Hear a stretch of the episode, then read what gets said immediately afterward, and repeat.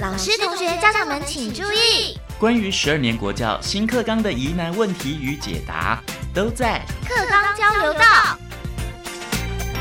大家好，我是白天。今天为大家邀请到的是新测中心的陈柏希主任，主任好，主持人好，各位听众朋友大家好。主任，很多人可能会觉得说，哎，会考考的是不是跟课本会不太一样呢？这样孩子是不是要有很大量的课外阅读才能够足够来应付呢？哎，我想这个可能是有一点点误解了。嗯，会考的里面的所有的题目，他们背后的能力呢？都是课本当中所学到的能力啊，也就是说，它主要是在考课纲里面。希望学生学会的能力，利用这个能力为主要的评量目标。那接着我从生活当中再来取材，看看什么样的题材可以发挥出学生在这一方面的能力。所以很多家长可能就会误会，以为说这一题考试的题材在课本上没见到，他就以为考到的能力是不一样的能力。实际上，他跟课本里面考到的实际上是同样的能力。嗯，哎，因为我们知道一零八课纲嘛，实施这么些日子以来呢。很多家长还是会误会说，哎，是不是不会考太多课本范围以内的呢？这样子要考的是什么呢？课外读物多一点吗？其实不是，即使是在新课纲的状况之下，哈，所考到的能力一样是每一个版本所会评量到的能力，它只是说考试的题目取材会比较多元化。我举一个例子来讲，我们今年在会考里面出了一题是买饮料的，看看说。什么样的饮料是比较划算、比较便宜的？嗯，中杯饮料它的容量可能是七百五十毫升，价格多少？然后大杯饮料容量是一千毫升，价格是多少？这样的一个情境，可能它在书本上面可能变成是买蛋糕的情境。嗯，只是因为不同版本它使用的情境题材是不一样的，可是它背后所要评量的能力都是学生会不会去比较，当他要买东西的时候有不同的容量。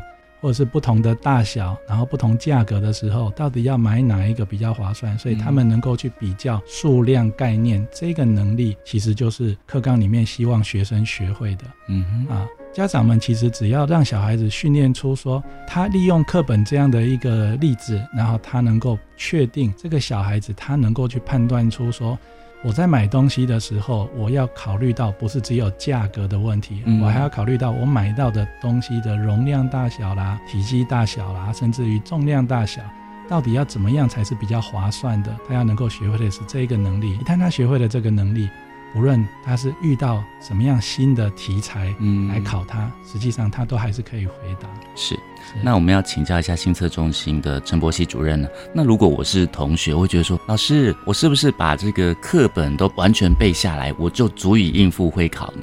哇，那这个可能就不太容易了哈。嗯，因为我们强调的是你要能够学会课本里面所要传递出来的这一个能力是什么。嗯，好，所以我们其实现在在新课纲的这个教学的指引之下，也常常会跟老师说，呃，能不能让老师哈在教学的过程当中不要只讲课本上的例子啊，因为我们要确定学生是真的把它。融会贯通，学会这个能力，还是只是单纯把它背下来？是你如果只是单纯背下来，那你遇到一个新的情境，你可能还是不会。那老师如果可以在教学的过程当中给他另外一个例子，那他还是可以解决这个问题，因为他们背后的能力是一样的话，那我就可以确定这个学生已经学会这个能力。嗯，那同样家长也可以让小孩子在。做练习题的时候，他可能练习题采用的是某一种例子。如果我们换另外一个例子让他做做看，一样的能力用不同的例子让他做，他还是会做，那代表这个能力他已经学会了，嗯，就不用担心了。他还可以再去加强别的能力，嗯哼。不过刚刚有提到一点哈，倒是我们也蛮关心的，就是当小孩子面对一个新的例子的时候，常常会有一些小孩就会有一点点害怕，嗯，或甚至于他会有一点排斥，他觉得这个情境他没有看过，那他就会害怕。怕作答，甚至于拒绝，不想作答。嗯哼。啊，我以今年我们在会考里面有一个例子，他是让这个小孩子去买饮料的这个例子。嗯，其实买饮料这个情境在生活当中是很常见的。对。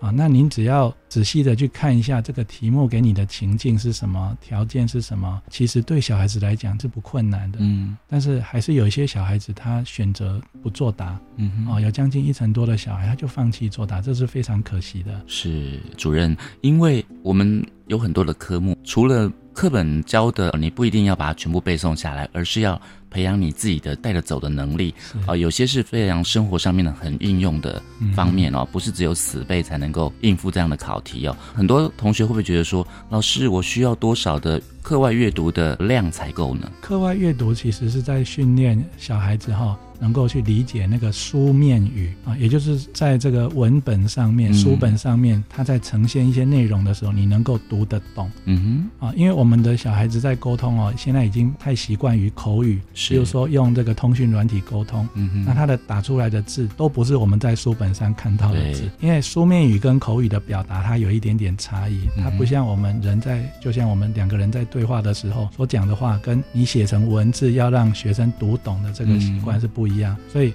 读课外读物的目的是让你去多了解不同的书面语，它在呈现的时候，我要怎么去截取到这个文本要表达的意思。嗯那如果您在，譬如说读小说，或者是读一般报章杂志、网络上面的一些媒体的报道，您都读得懂，对那我相信这个小孩子在读书面语上面是没有什么问题的。嗯哼。哎，那这个就够了。是，所以呢，最近发现会考不一定考课本啊，那所以我们同学们是不是要有很大的课外阅读量才够呢？我们今天呢，新测中心的陈博希主任有为我们解答。主任最后是不是帮我们来做一个总整理呢？就是让同学或者是家长朋友可以更了解。最主要的目的就是哦，希望大家哈、不要把这个书本上的知识哈、都用背诵的方式来学习。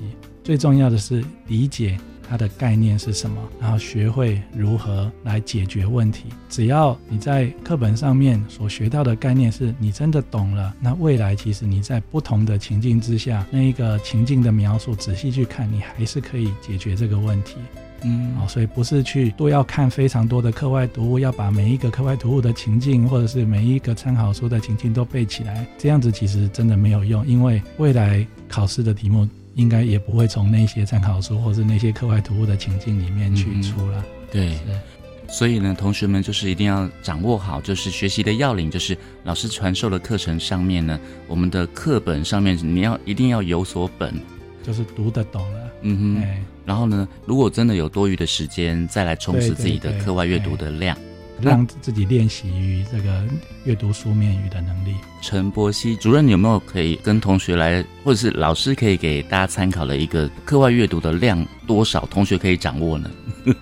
我想，如果同学们试着去看不同的除了课本以外的其他的读物，然后在读的过程当中都能够理解这些，不论是小说也好，或者是其他的报章杂志的内容，都能够读得懂的话，我相信不需要多啦，你就准备个一两套或是一两本，然后试着来读读看。那嗯比如说自然科的部分，那你就可以去选择像科学相关的杂志啊来读读看啊。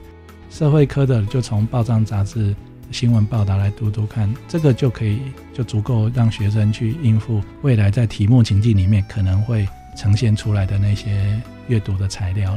所以由此可知呢，我们陈柏希主任告诉我们，就是同学们不要死背书，嗯一定要融会贯通，要不然会考的题型，即便是你的课本已经读得很滚瓜烂熟了，但是你不能融会贯通应用在生活上，然后结合你的课外读物，你可能遇到题目你还是答不出来。是嗯，主任，那这样子同学要记住的要领是什么？可能要问自己啊，嗯啊，就是当你看到一个题目，或者看当你看到一段叙述的时候，试着问自己看看说，这个叙述到底在问我什么？嗯，你能不能用自己的话来讲一次？对，或者是这个情境主要是想要我来解答什么内容嗯哼，啊？它有哪些重要的资讯？我能不能把它找出来是，啊？所以读懂文章中的重要资讯，我把它截取出来之后，然后接着仔细的看一下他想要问的问题是什么，嗯然后针对那个问题来回答。对，像有一些小孩子，他拿到题目。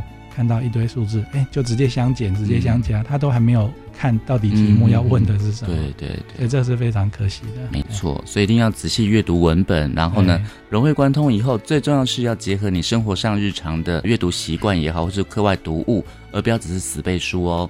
好，那我们今天也非常谢谢我们新测中心的陈博希主任跟我们的分享，谢谢，谢谢您，拜。拜。我是白天课刚交流到，下次再见喽。